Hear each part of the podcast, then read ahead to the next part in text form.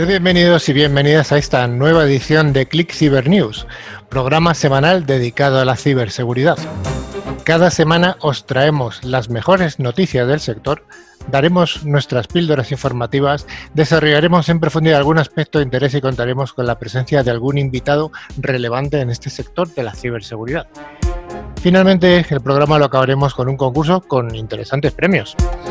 Click Cyber News lo realizamos un equipo de profesionales que ya sabéis que nos dedicamos dentro de nuestras distintas empresas con distintos roles, pero siempre relacionados con la ciberseguridad. Damos un cordial saludo a toda la audiencia que nos escucha a través de las emisiones RFM y también a aquellos oyentes que escuchan nuestros podcasts o bien ver nuestros vídeos. También queremos dar las gracias a Netscope por traernos la sección de noticias, a Micro por facilitarnos los estupendos premios que vamos a dar al final del programa y a IGCOM por hacer posible este programa. El equipo de hoy está formado por doña Manuela Muñoz. Buenas tardes, buenos días, buenas noches, doña Manuela. Muy buenas tardes a todos. Un placer estar de vuelta con nuestra nueva temporada y además con Hoy para mí es un día también muy especial porque tenemos un invitado que ahora os contaremos que os va a encantar. Así que ahora, iremos contando. También tenemos a doña Arancha, la veterana del programa. Arancha Calvo, ¿qué tal? Muy bien. Encantada de estar aquí con vosotros en esta nueva temporada y, a hacer un programa interesante con, con muchas sorpresas. Yo creo que sí, porque los colaboradores que hay son estupendos tenemos también a don Manu. ¿Qué tal, Manu Cantonero? ¿Qué tal, Carlos? ¿Cómo estamos? Pues muy bien. Pero vamos a ver. empezar esta quinta temporada. Manu, estamos en verano. ¿Para qué te dejas barba? El COVID. Todo viene por eso. bueno, y también tenemos a don Sergio. ¿Qué tal, Sergio? Pues bien, con muchas ganas de estrenarme en esta quinta temporada. Sí, porque los cuatro que estáis hoy, Manuela, Arancha, Manu y Sergio, bueno, es el primer programa de esta quinta temporada en el que estáis. Y luego finalmente tenemos al invitado de hoy, que es eh, Rodrigo González, que es el country manager de Mitel para España y Portugal, para Iberia. Hola Rodrigo, ¿qué tal? ¿Qué tal? Muchas gracias, Carlos, por invitarme y la verdad es que, bueno, me, encanta el programa y el dinamismo que tenéis. Hoy creo que va a ser muy divertido. Estoy encantado. Estoy seguro, entre todos lo vamos a hacer divertido y sobre todo nos vamos a apoyar en Javi, en el mago de los potenciómetros, el pulpo que está detrás de la mesa, moviendo todos los hilos con esas manos invisibles para que todo esto llegue con buen sonido y con buena imagen a todos. Hola, Javi. Hola, muy buenas tardes, Carlos. Pónmelo facilito hoy, por favor. No sé, no sé. Yo creo que tengo un equipo que es muy acrata, ¿eh? va a ser imposible. En fin, pues, eh, ¿qué nos cuentas, Arancha? Pues que durante toda la semana nos podéis seguir a través de las redes sociales o de nuestro email info.clickciber.com. Además, tenemos una web con interesantes contenidos, clickciber.com. Y como siempre os decimos, que os recordamos que nos podéis escuchar este programa y otros anteriores a través de Spotify, Evox, TuneIn o cualquier otra plataforma que se os ocurra, básicamente. Para ello, únicamente tenéis que buscar la palabra, la palabra clave ClickCiber. Bueno, Manuela, pues vamos a ver si nos cuentas por qué va a ser tan interesante este programa. Pues tenemos varias secciones muy interesantes. La primera, como siempre, es nuestras noticias más importantes en el mundo de la ciberseguridad. ¿Qué pasa y, y cómo está el mercado? ¿no? Eh, siguiente hablaremos de un monográfico en el que vamos a hablar de herramientas colaborativas. Y todo esto viene muy de la mano con nuestra entrevista a nuestro invitado, que es Rodrigo González, el Country Manager de Maite. Bueno, pues venga, pues vayamos eh, con ese primer bloque, el bloque de noticias de ciberseguridad.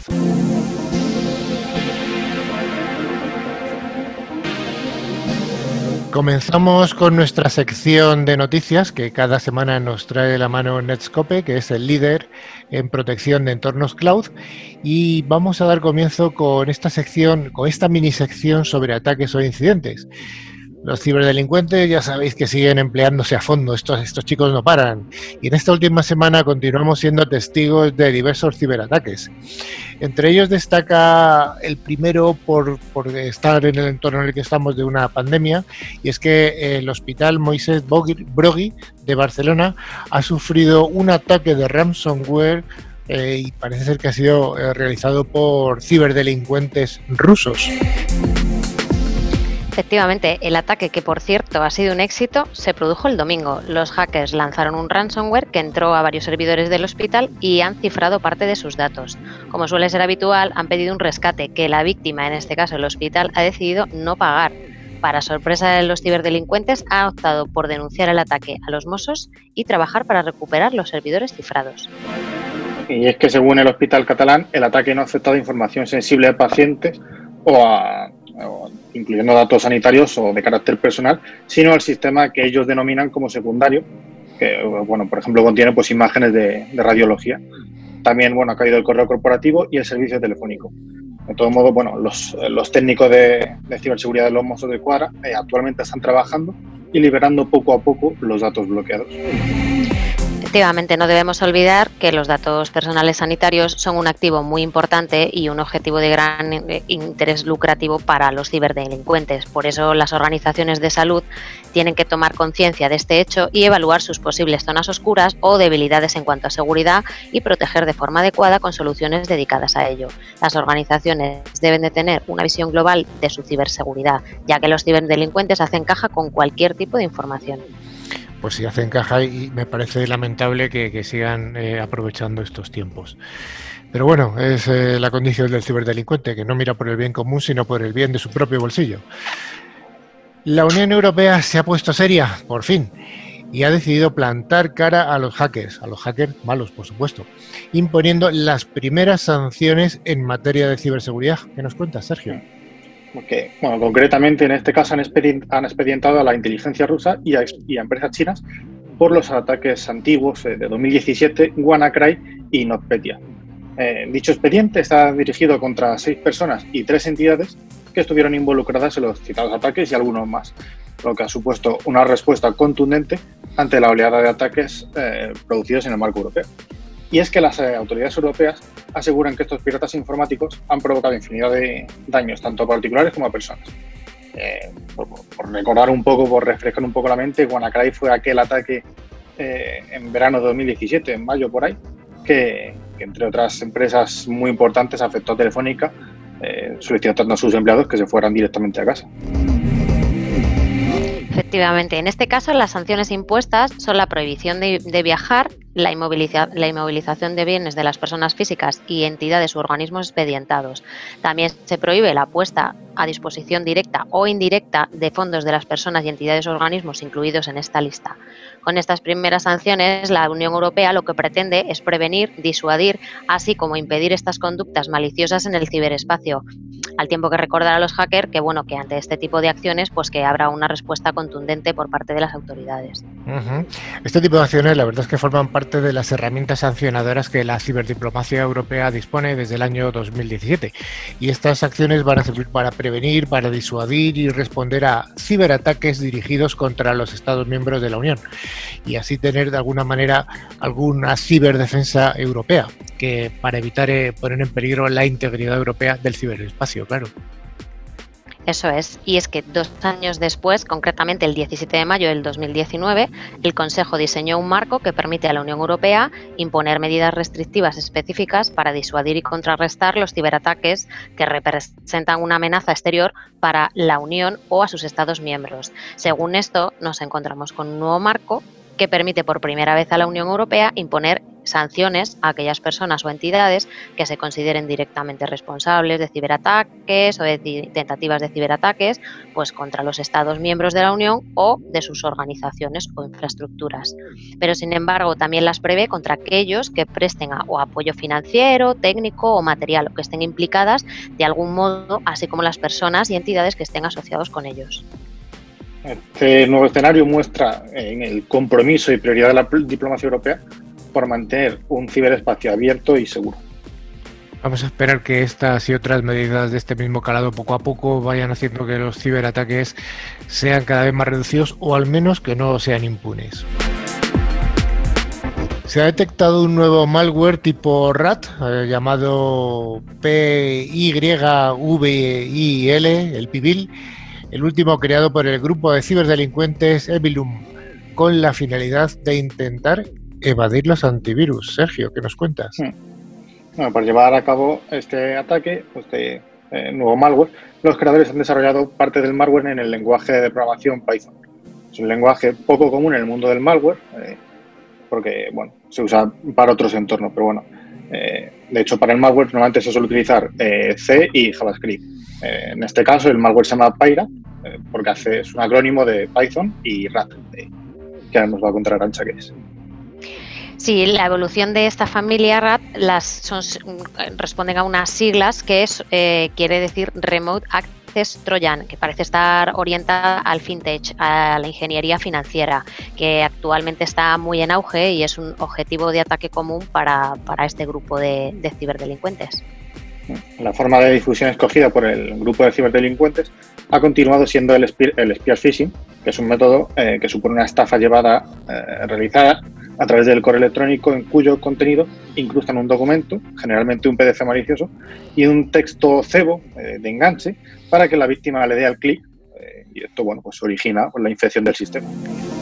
Y una vez originada dicha infección, además de recopilar todo tipo de datos, como suele suceder con casi todos los malware, además en este caso cuenta con un keylogger, una, una opción, eh, el keylogger es una opción de captura de pantalla e incluso utiliza una herramienta, la ZAN, para obtener las credenciales guardadas en los navegadores. Total, un, ataque muy completito.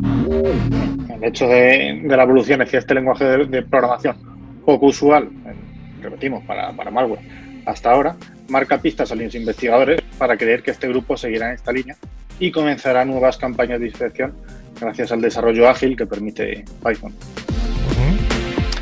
Ahora una noticia que ya comentamos hace días, porque es que el FBI ha arrestado a uno de los conspiradores en un ataque de ransomware que pretendía obtener 4 millones de dólares eh, haciendo un ataque contra el fabricante de automóviles eléctricos Tesla. Sí, es una noticia de, de hace dos semanas, pero bueno, que merece la pena destacar porque es que así de película, al menos con los nombres que, se mencionan. Lo que pasa es que, bueno, que un joven ciudadano ruso y sus compañeros estuvieron a punto de llevar a cabo un importante ataque de ransomware contra Tesla sin saber que su objetivo, es decir, la propia Tesla, ya se había dado cuenta y ya los, eh, los tenía pillados.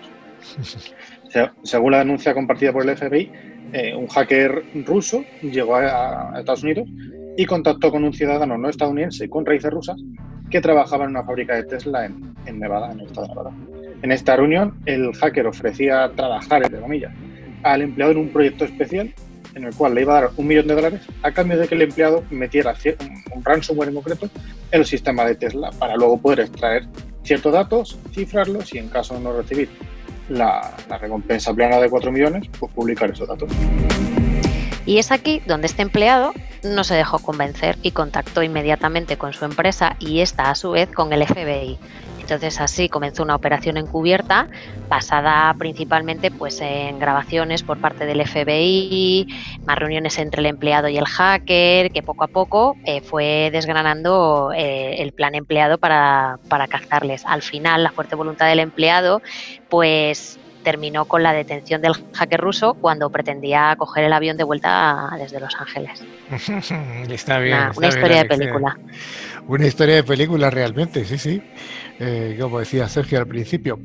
Eh, y de nuevo, bueno, pues eh, están algunas de las nacionalidades implicadas en los ataques. Siempre son las mismas. Luego alguien, algún colaborador me dice siempre que digo siempre las mismas nacionalidades, pero es que son las que salen. Es que no voy a decir de dónde son, pero que salen siempre las mismas. Hoy eh, vamos a seguir a nuestra sección sobre vulnerabilidades y fallos de seguridad. Y hoy os traemos de nuevo a WhatsApp que sigue acumulando vulnerabilidades, ya que se ha revelado que hay nuevas, hay nuevos seis fallos eh, de vulnerabilidades que ponen en peligro a nuestros chats dentro de esta red social, WhatsApp. La aplicación de mensajería de Facebook, una de las más utilizadas en todo el mundo, sigue mostrando nuevas brechas de seguridad que, unidas a las que ya conocemos del pasado, sigue poniendo de manifiesto su vulnerabilidad. La parte positiva de todo esto es que debido a la trascendencia de los mismos, la plataforma, en un ejercicio de transparencia, ha decidido informar de estos problemas en lugar de ocultarlos o de que salgan meses más tarde a la luz pública. Así, la aplicación de mensajería estrena un nuevo portal desde el que se informa de ahora en adelante de todos los fallos de seguridad que se vayan detectando.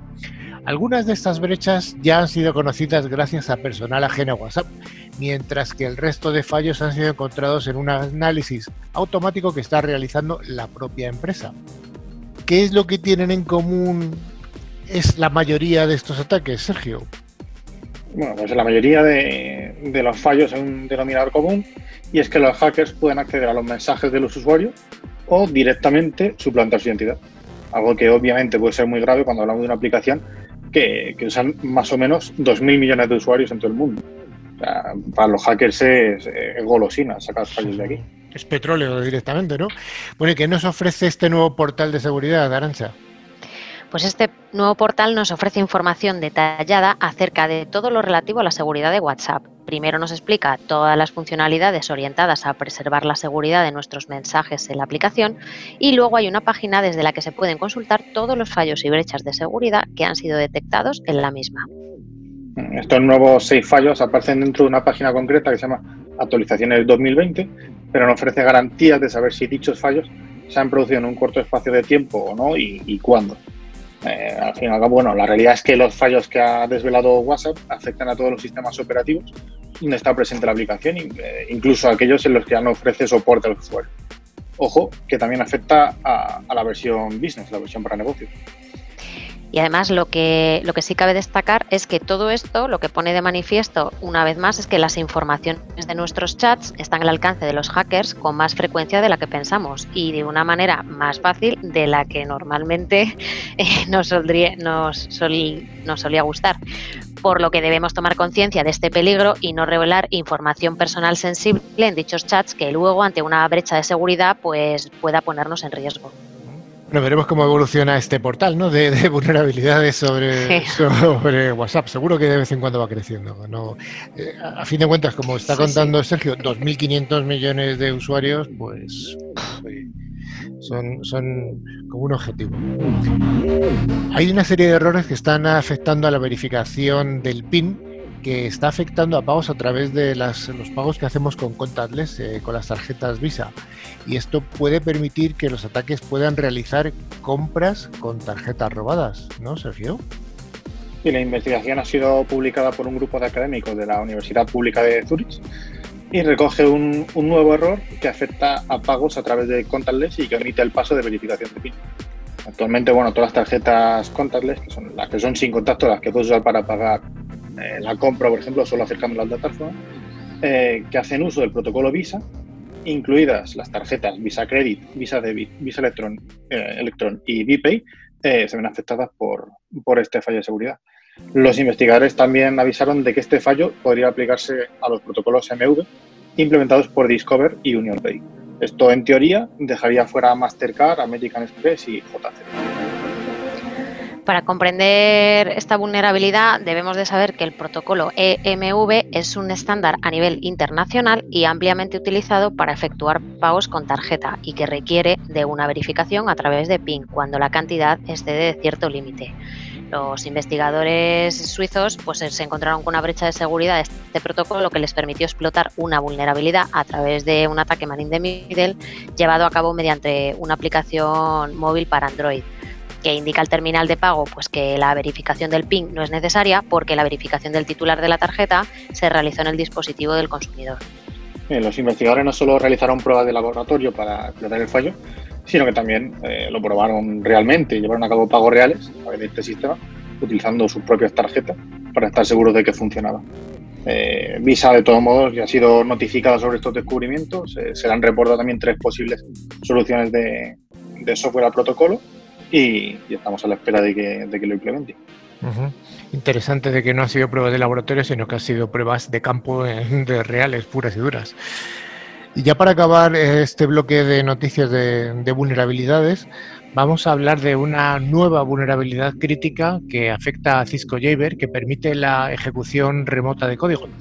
Esta vulnerabilidad debido a una, es debido a una incorrecta validación de los datos de entrada y puede emplearse para ejecutar comandos del sistema en la máquina de los clientes. Efectivamente, Carlos, en este caso han sido los investigadores de seguridad de Watchcom quienes han descubierto cuatro vulnerabilidades en Cisco Jabber mientras realizaban una auditoría. En una, una de estas es considerado crítica para quien quien no, lo conozca el entorno, Cisco Jabber es una aplicación de mensajería instantánea utilizada pues casi exclusivamente en el ámbito empresarial para comunicaciones internas, aunque también puede utilizarse para hablar y conectarse a otros servidores fuera de las organizaciones. Si la vulnerabilidad en cuestión afecta a la implementación del cliente de la extensión XP 0071, eh, XHTML y M, no comprobando ni escapando eh, los datos de entrada. Cisco Jabber utiliza eh, para visualizar este XHTML una biblioteca que se llama Chromium Embedded Framework, que no solo permite ejecutar código JS, eh, JavaScript, lo cual además bueno, implicaría una vulnerabilidad XSS, sino también realizar llamadas del sistema para ejecutar la aplicación.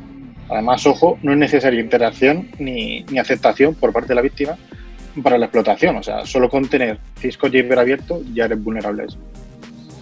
Nosotros, como siempre, eh, recordamos y recomendamos, no nos cansaremos de, insistir en actualizar lo antes posible a una de las versiones que solucionan esos fallos o una posterior. Y en el caso de no ser posible, pues que no se abriera la aplicación hasta no actualizar a una versión que ya esté parcheada. Hasta aquí las noticias de la semana. Eh, la semana pasada comentábamos además una noticia que nos afectaba directamente a nosotros, a Click Cyber News, y es que habíamos intentado ser víctima de un ataque de phishing.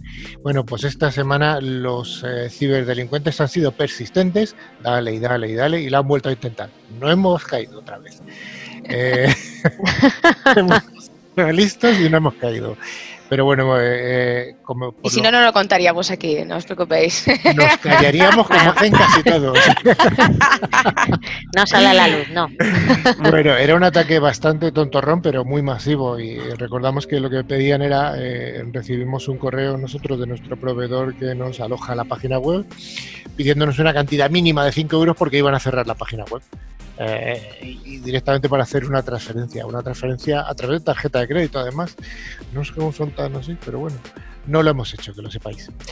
Pues hasta aquí lo la hemos noticia. hecho y lo hemos denunciado, dilo Carlos. Que lo hemos denunciado dos veces en el programa, vamos, o sea que... Muy bien, estamos concienciados, muy Estamos bien. concienciados. Ciberseguridad en primera persona. Click Ciber contra. Totalmente. bueno, pues muchas gracias, Sergio Arancha, por las noticias que nos habéis traído. Gracias a Netscope.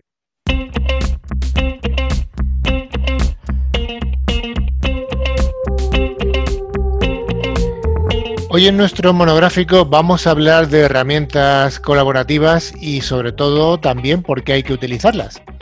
Debido a la pandemia que por desgracia nos ha tocado vivir y que ya veremos cuánto tiempo todavía nos queda, las empresas están experimentando una transformación digital muy, muy, muy, muy rápida.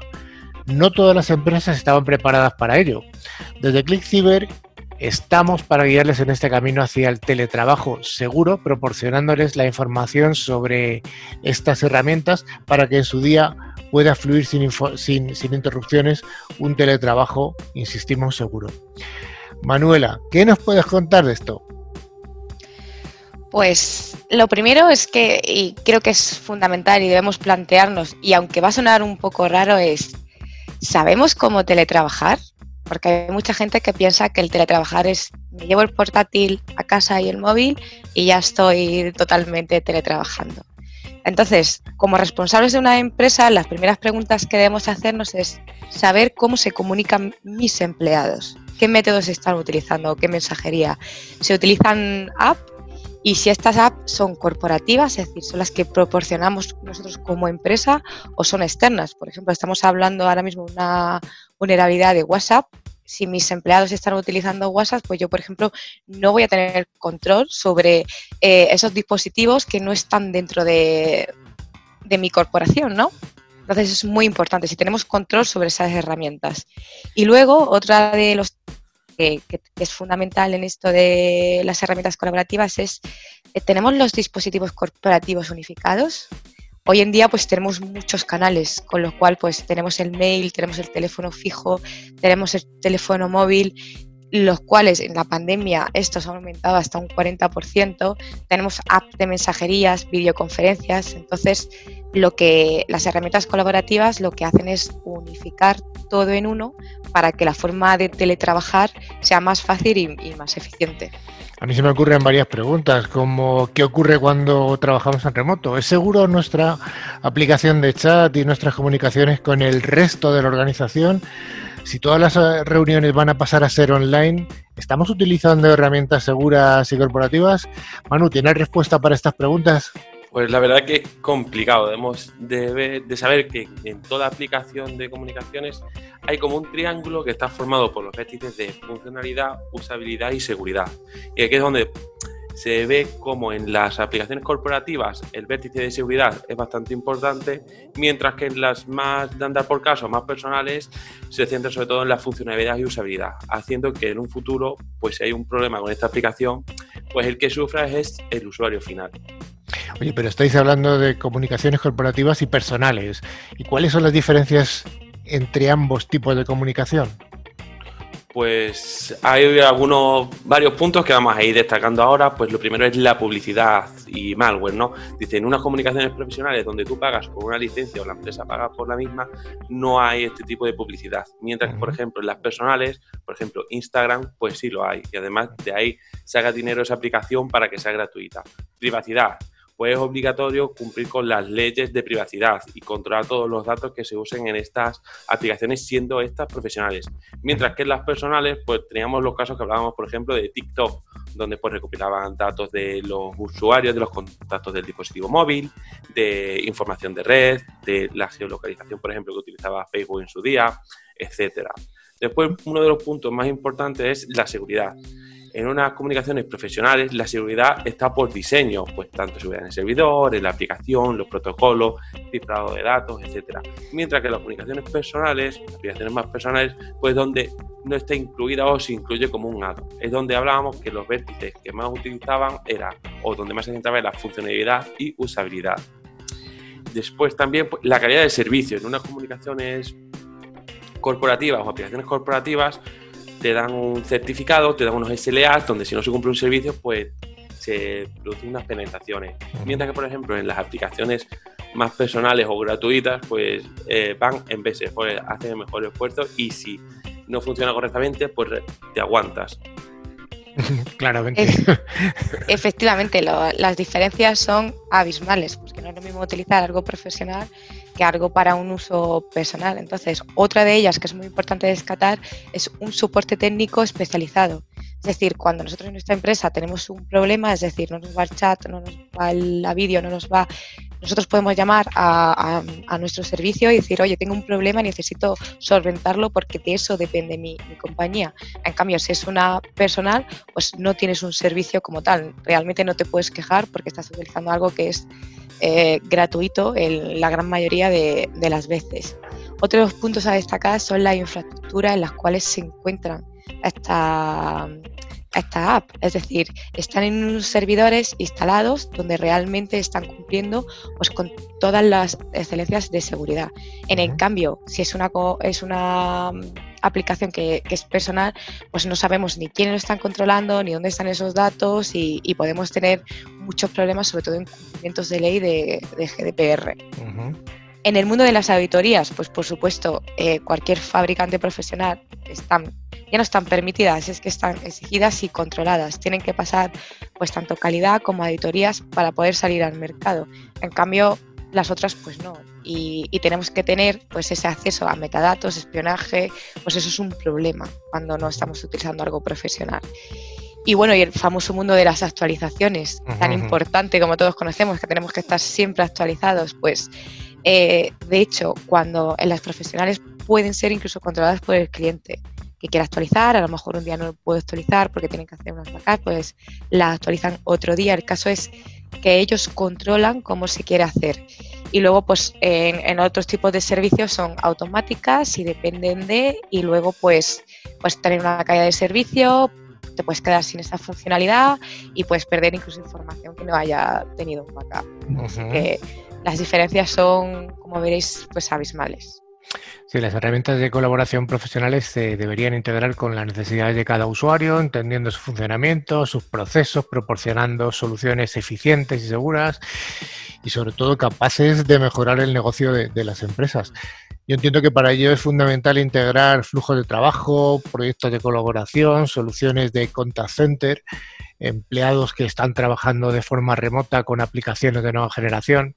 Yo entiendo que de alguna manera hay que unificar todos los canales teniendo las herramientas de chat, de bot, videoconferencia, buzón y móvil integradas por espacios colaborativos para colaborar mediante proyectos, por supuesto, compartidos con toda la organización. Y entiendo que también con la parte de fuera, con los partners y plataformas y con otras plataformas colaborativas y también seguras. Manuela, ante todas estas necesidades, ¿este tipo de, herramientas colaborativas son realmente seguras? Pues efectivamente, Carlos, por supuesto que sí. Hemos contado las grandes diferencias entre Mano y yo, pero además de eso, estas herramientas pues tienen acceso mediante identificación. Pero para acceder a estos equipos puede haber un control en el cual pues tiene un usuario, una contraseña y además no solamente eso, sino que tiene que haber varios factores de autentificación. En la gran mayoría tienen doble o incluso triple y las contraseñas tienen que ser cambiadas cada muy pocos días para tener todo esto certificado y securizado. Y también, y muy importante, es que además de todas las partes de seguridad que ya vienen eh, per se dentro de las aplicaciones, utilizan técnicas criptográficas. ¿Para qué? Pues para que toda la transmisión de esa información esté encriptada y ningún pues, ciberdelincuente pueda hackearlas. Y, como siempre decimos en ClickCyber, una de las bases más importantes es, como siempre, pues la concienciación del usuario final. Sí, esta es la base de toda la seguridad de cualquier corporación. Es utilizar un equipo actualizado y seguro y utilizar contraseñas robustas.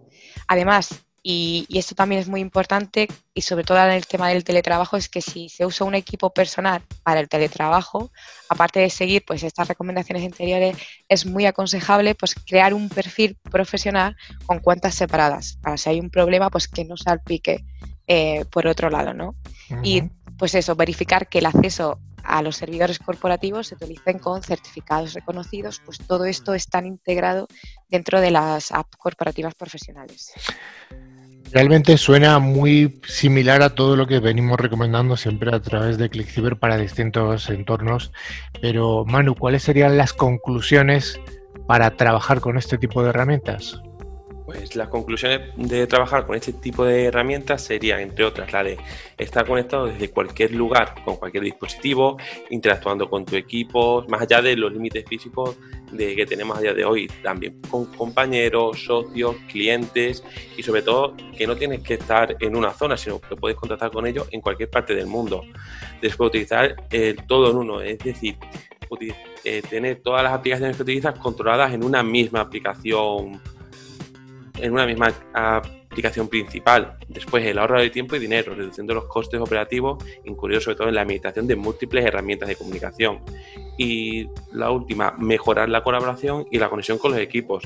Las soluciones, por ejemplo, de videollamadas te permiten generar una mayor atención de tus asistentes, ya que observa sobre todo los rasgos faciales y sobre todo el eh, tener todas estas ventajas utilizando aplicaciones seguras, que es lo que nos permite utilizar las soluciones corporativas frente a una solución más personal de andar por casa. Andar por casa.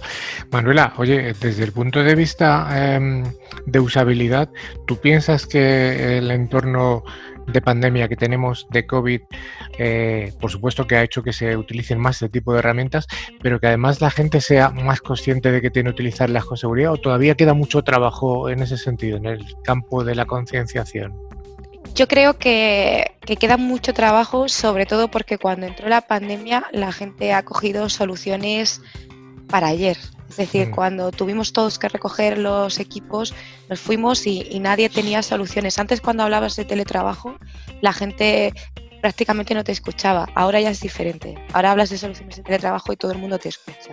Entonces, hay mucha gente que ya está investigando e, este camino, pero queda un gran camino por recorrer y quedan muchas empresas que, que adquieren este tipo de soluciones para poder tener soluciones de teletrabajo seguras. Eh, pues hemos tenido un monográfico, yo creo que interesantísimo, puesto que hemos hablado de un tema que está candente ahora mismo en la mayor parte de las organizaciones de España, tanto públicas como privadas, en los dos entornos. Y es la necesidad de, bueno, de esta necesidad que hemos tenido de cambiar el modo de trabajo y que, nos ha hecho adoptar de forma masiva estas herramientas colaborativas que antes sí que se utilizaban de forma yo creo que más eh, menos masiva y bueno pues sí que había una parte de, usuarios de, uso personal como decía Manu que bueno que de andar por casa que las hemos utilizado todos no y aprovechando un poco que tenemos aquí con nosotros hoy a, a Rodrigo y él está muy, pues, muy al día a día con, todo esto que estamos hablando. Así que me gustaría preguntarle un poco pues, la conclusión o cómo ve él eh, pues, la misma pregunta que tú me hacías, que, él la conteste porque desde su experiencia nos puede aportar también mayor visión. Pues muchas gracias, Manuela. Em, la verdad es que sí que ha cambiado, sí que ha cambiado, porque al final eh, nos ha pillado, nos ha pillado un poco el toro. Eh, todos tenemos unos planes magníficos para desarrollar, pero también tengo que decir que igual que el COVID ha traído mucho malo, ha sacado lo mejor de muchas personas. Es decir, eh, he visto integradores, partners nuestros, nuestro propio equipo estuvo fines de semana enteros trabajando y, y, parece que hemos actualizado a la velocidad del rayo. Es decir, hubiera, hubiera venido bien un poquito mejor de tiempo, pero dicen que los grandes cambios vienen con las grandes crisis. Y la verdad es que yo estoy bastante orgulloso de, todo lo que se ha hecho. No hablo, no hablo solo de mi compañía. Yo creo que todo el sector en pleno se volcó y, en adelantar ese tiempo que igual no habíamos tenido y montar servicios corriendo. Eh, nosotros hemos tenido fines de semana de ampliar hospitales, de dar servicio a la UME, de, de hacer cosas magníficas. Entonces, bueno, yo creo que tiene que ver con mi carácter, yo lo veo todo en positivo. Es decir, viene una crisis, vamos a vamos a correr un poquito más. Y, la verdad es que estoy de acuerdo con Manuela que ha sido un cambio, un cambio importante. Queda camino, pero.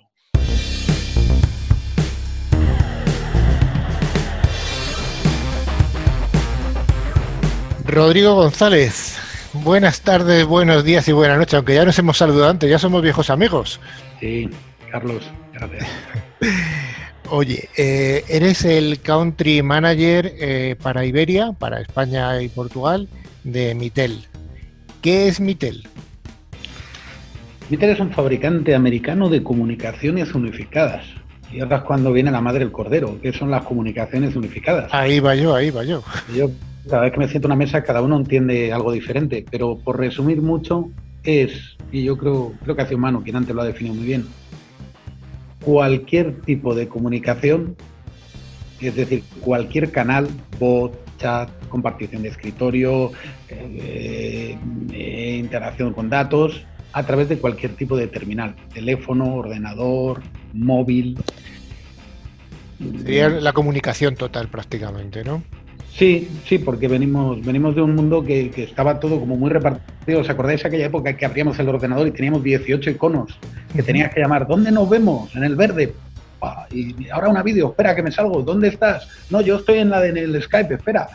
Eh, la eficiencia empieza por uno mismo. Es decir, cómo, cómo ponerlo todo en una sola herramienta sencilla. Alguien ha dicho también experiencia de usuario. Esa es la clave. Bueno, hemos hablado de tu empresa, cuéntanos un poco de ti, para que nuestros oyentes eh, sepan de quién estamos hablando, de Rodrigo González. ¿De dónde vienes?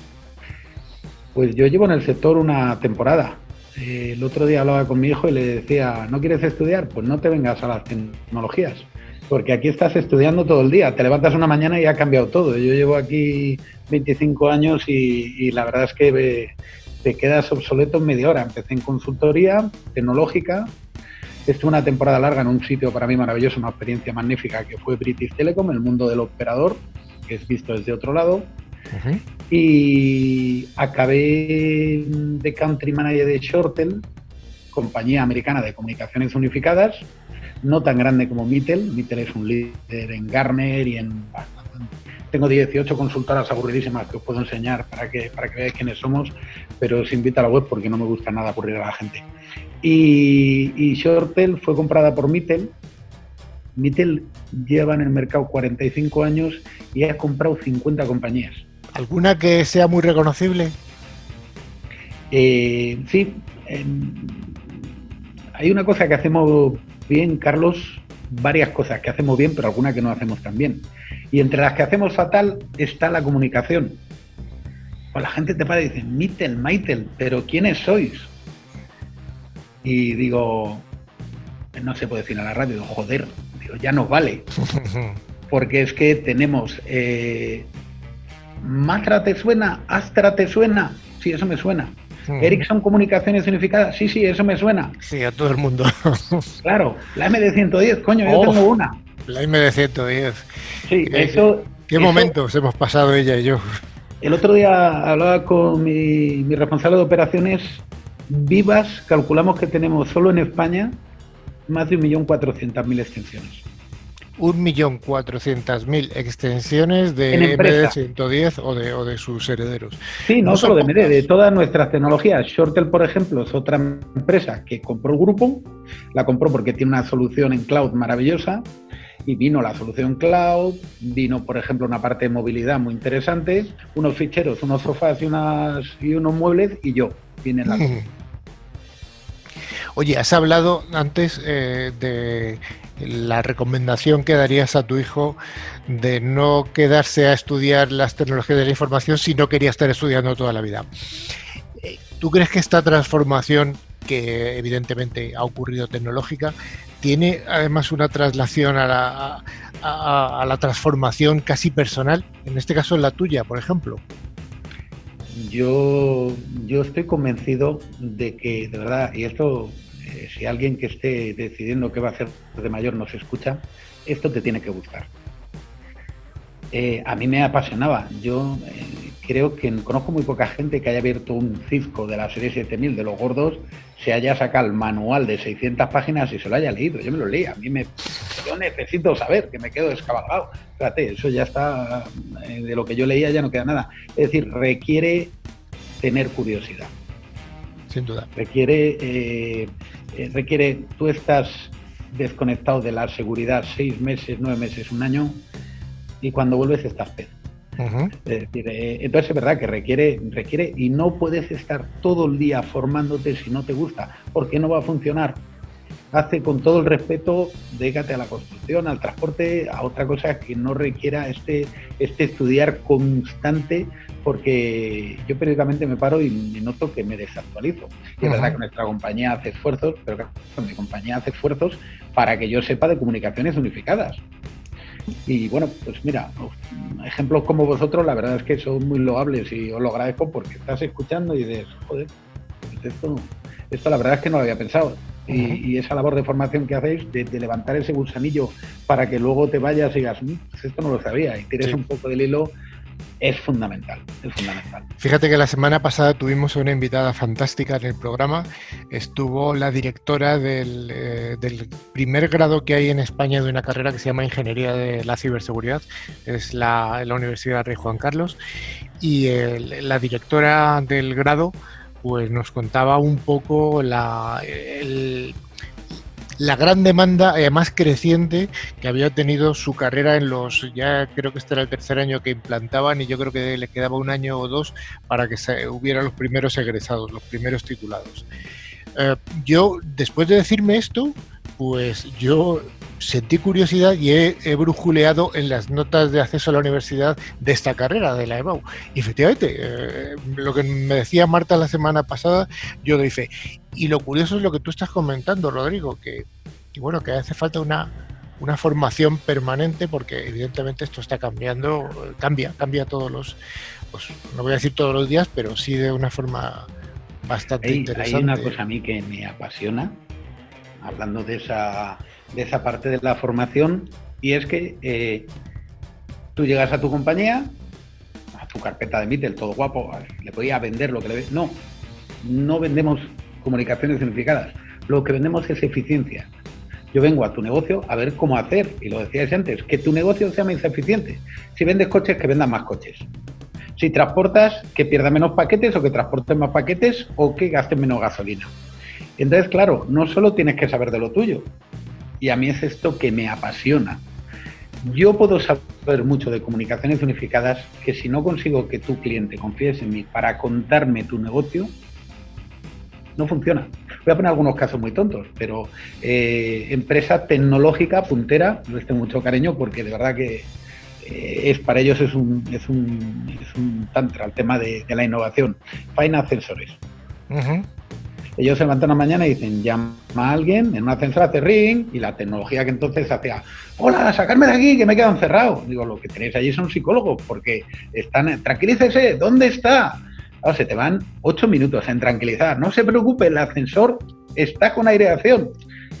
Y lo fácil que han hecho, y esto son comunicaciones unificadas, esto es integración. Lo fácil que han hecho que es que ahora llamas, suena el timbre y se oye alguien que le dice, hola, ¿está usted en la calle tal? ¿Está usted en el piso tal? Sé dónde está, lleva la ayuda y la persona se queda tranquila. Porque es que a lo mejor en un momento de pánico le está diciendo, pero usted en qué portal está? Que me dejes en paz y me saques de aquí, que llevo aquí 15 minutos, me estoy ahogando. Eso es aplicar las tecnologías. O una empresa, a mí es que me apasiona, ¿eh, Carlos? Cuando veas que me embalo, me, me, te corto. me arranco. Eh, trabajamos con una empresa que tiene docenas de concesionarios por toda España y nos sentamos un día con el director de operaciones en un eh, concesionario a verles trabajar. No trata de comunicación significa, trata de tu negocio. Me encantó. Sonaba el teléfono, lo cogía. Llegaba una visita, se levantaba. Sonaba el teléfono un segundo, volvía a coger el teléfono. No le puedo atender, volvía a estar con la, con la, con la una pareja que la estaba atendiendo, iba y volvía. Digo, estamos locos. No va a vender el coche que está vendiendo ni va a atender bien el teléfono.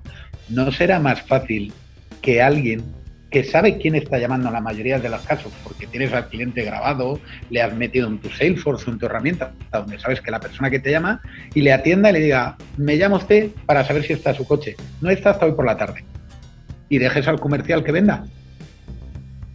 Es una tontería, pero al final, ¿qué quiere la empresa de concesionarios? Vender más coches, deja los comerciales. Siempre la venta, siempre la venta. Nadie te va a llamar para, para regalarte algo, todo el mundo es para venderte algo. Oye, ¿Cómo ha cambiado, qué nos ha cambiado en las herramientas colaborativas en tu mundo? ¿Qué nos ha cambiado el COVID? Em, es que es una magnífica pregunta. Nos ha cambiado sí, difícil respuesta, sí, sí. sí, porque no es solo una línea. Nos ha cambiado la manera de venderlo. Nos ha cambiado la manera de implementarlo. Nos ha cambiado el producto que estábamos vendiendo. Empiezo por el último. Velocidad una empresa antes decía, voy a hacer un proyecto de los que hacemos. Nosotros, por ejemplo, somos muy fuertes en administración pública y tenemos instalaciones que superan las 75.000 extensiones. Cuando tú estás hablando de algo así, no lo haces de un día para otro. Son planificaciones, proyectos largos y luego tienes de 30.000, de 5.000 y de 15. ¿Qué es lo que pasa? De la noche a la mañana es como, ¿para cuándo lo quieres? que estamos a jueves para el lunes. Ups, me da a mí que este proyecto no vamos a poder hacerlo de una manera normal. ¿Qué es lo que se impone? Cloud, software, entregas que al ser software y al ser todo virtualizado no requieren mantegra física de cableado, de terminales. Es decir, tienes que ir a soluciones más ligeras, más rápidas y que le aporten eh, y que le aporten al cliente una solución en el corto plazo. Y luego ya haremos el cojo proyecto para mejorar tu eficiencia, pero ahora vamos al grano, esto, esto urge. Y eso la verdad es que ha cambiado el producto, ha cambiado la manera de venderlo.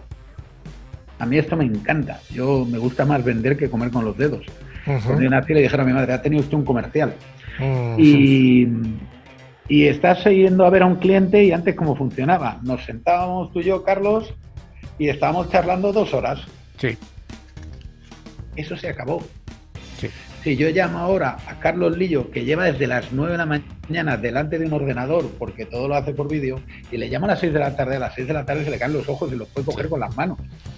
Entonces tenemos que ir al grano. Esto yo le llamo la venta TikTok, que es tengo dos minutos, 12, 15 para captar tu atención e ir al grano, al el modo alemán, el rollo nuestro, nos vamos a sentar a charlar una hora y media. No, no porque, porque esto, esto la videoconferencia mola mucho.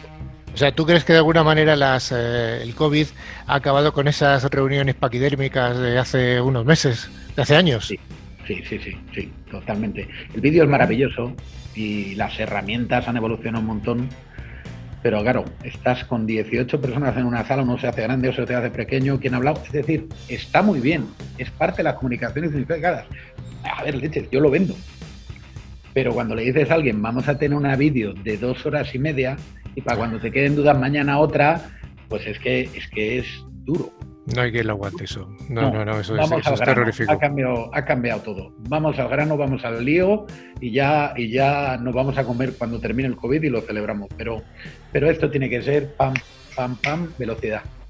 Oye, ¿cuál es? eh, claro, yo te voy a hacer una pregunta que es complicada porque realmente eh, no sabemos a qué nos enfrentamos en los próximos, ya no te digo semanas, ni meses, ni, ni probablemente años. Pero aún teniendo en cuenta todas estas incertidumbres, ¿cuáles son vuestras expectativas de negocio en Mitel? Insisto, ya sé que es una pregunta que es trampa porque estamos como estamos, pero bueno, Pues mira, mi labor es preguntar. y, y- y a mí me gusta, me gusta eh, contestar porque eh, en Mitel somos de meternos en el río hasta el cuello y, y- y- y decir las cosas como las pensamos y yo el primero. Yo esto lo traía en Portugal en una reunión, estaban allí fabricantes, partners, y maravillosa. ¿Cómo vamos? Nos va, todo, todo les iba fenomenal. Yo decía, esto, esto sienta mal. Coño, que nos va todo fenomenal. Yo entiendo que lo tenéis que decir. No es verdad. Estamos teniendo un crecimiento brutal porque es verdad que el mercado se está concentrando, porque tenemos competidores pasando situaciones muy difíciles, porque la velocidad que están marcando los fabricantes de creación de nuevas soluciones, de integraciones, es muy grande y es muy difícil aguantar el ritmo, con lo cual al quedarse otros atrás nos abre mercado, pero ese crecimiento con el COVID se ha parado. Y yo no voy a estar aquí diciendo, no, va de maravilla, y la gente en su casa, oye, tío que bien le va, qué envidia. No, no es verdad. Porque, por ejemplo, la administración pública ha retrasado un montón de pliegos. Sí.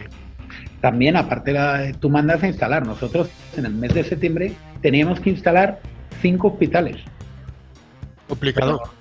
No, no puede ser. Lo que nos han dicho es perdonar, pero esperamos o no, no sabemos, y hasta la espera lo que puede pasar, puede llegar un pico, vamos a pararlo un poquito octubre a noviembre.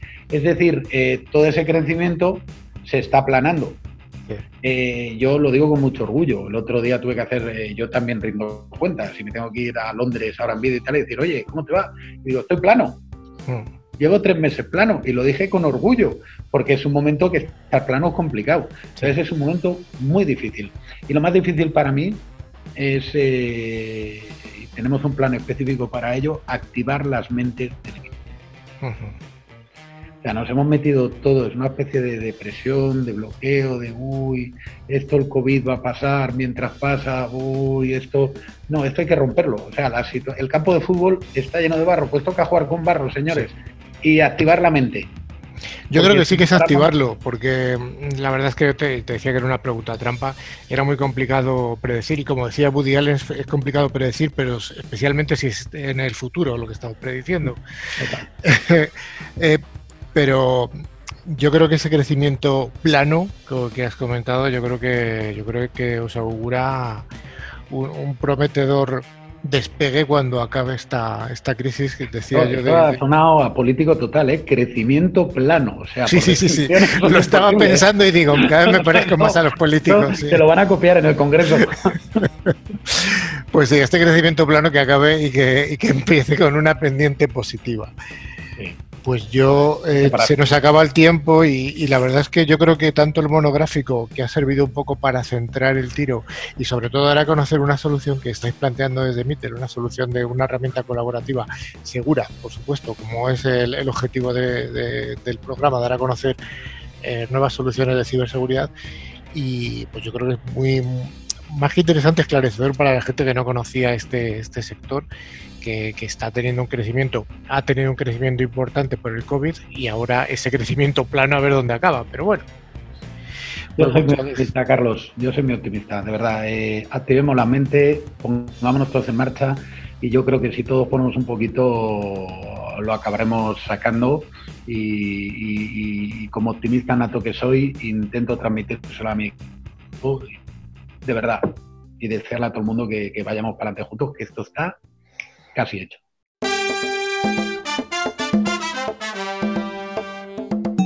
como cada semana, Tren Micro nos trae esta sección en la que nos facilita los premios, que son dos licencias de antivirus con calidad profesional válidas para un año. El valor de cada licencia es de 50 euretes y cada una de estas licencias se puede instalar en hasta tres dispositivos que pueden ser Mac, PC, tablets, móviles. La pregunta de siempre, Arancha, ¿tenemos ganadores de la semana pasada? Pues sí. Los agraciados de esta semana han sido Juan José Gaitán de Madrid y Estrella Espert de Salamanca. Enhorabuena. Enhorabuena a los premiados. ¿Y cuál sería la pregunta de la semana siguiente, Sergio? Una pregunta que sea fácil, ¿eh? Venga. Bueno, pues nuestro, nuestro invitado ha dado varios ejemplos al principio de, de que era la- una comunicación unificada, pues que den un ejemplo de ellos, Un ejemplo de, de comunicación unificada. Fácil. efectivamente. Para participar, enviadnos un email a info.clickciber.com indicando nombre y localidad desde la que nos seguís. Bueno, pues estamos llegando al final, ¿no? Antes de despedirnos, eh, os recordamos que podéis poneros en contacto a través de nuestro email info.clickciber.com. Además, también, como siempre lo recordamos, tenemos eh, nuestros perfiles en Twitter, LinkedIn y Facebook, que nos Y- podéis seguir buscando la palabra clave ClickCiber. Además, también podéis ver nuestra página web clickciber.com. Y finalmente os recordamos que a través de todas las plataformas de Posca pues podéis escuchar los programas anteriores que están disponibles tanto en iVoox como Spotify y en TuneIn, buscando la palabra clave Click Ciber. Un abrazo, Rodrigo, y muchas gracias por tu intervención. Gracias a vosotros, Carlos, un placer. Manu, hasta luego, esa barba. Hasta luego. La próxima vez vendrá recortada. Don Sergio, hasta la próxima semana. Hasta luego. Arancha, hasta la próxima. Hasta la próxima semana. Muchas gracias. Manuela, ¿ha sido divertido como prometiste al principio? Por supuesto, con estas noticias, un monográfico muy interesante y sobre todo con nuestro eh, invitado estrella, como puede ser Rodrigo. Ha sido un programa muy, muy bonito y muy, muy interesante. Así que lo prometido está dado. Pues muchas gracias a todos y a todos, a todos y a todas, mejor dicho. Y en siete días nos volvemos a escuchar y a ver en el mismo sitio y a la misma hora. Adiós.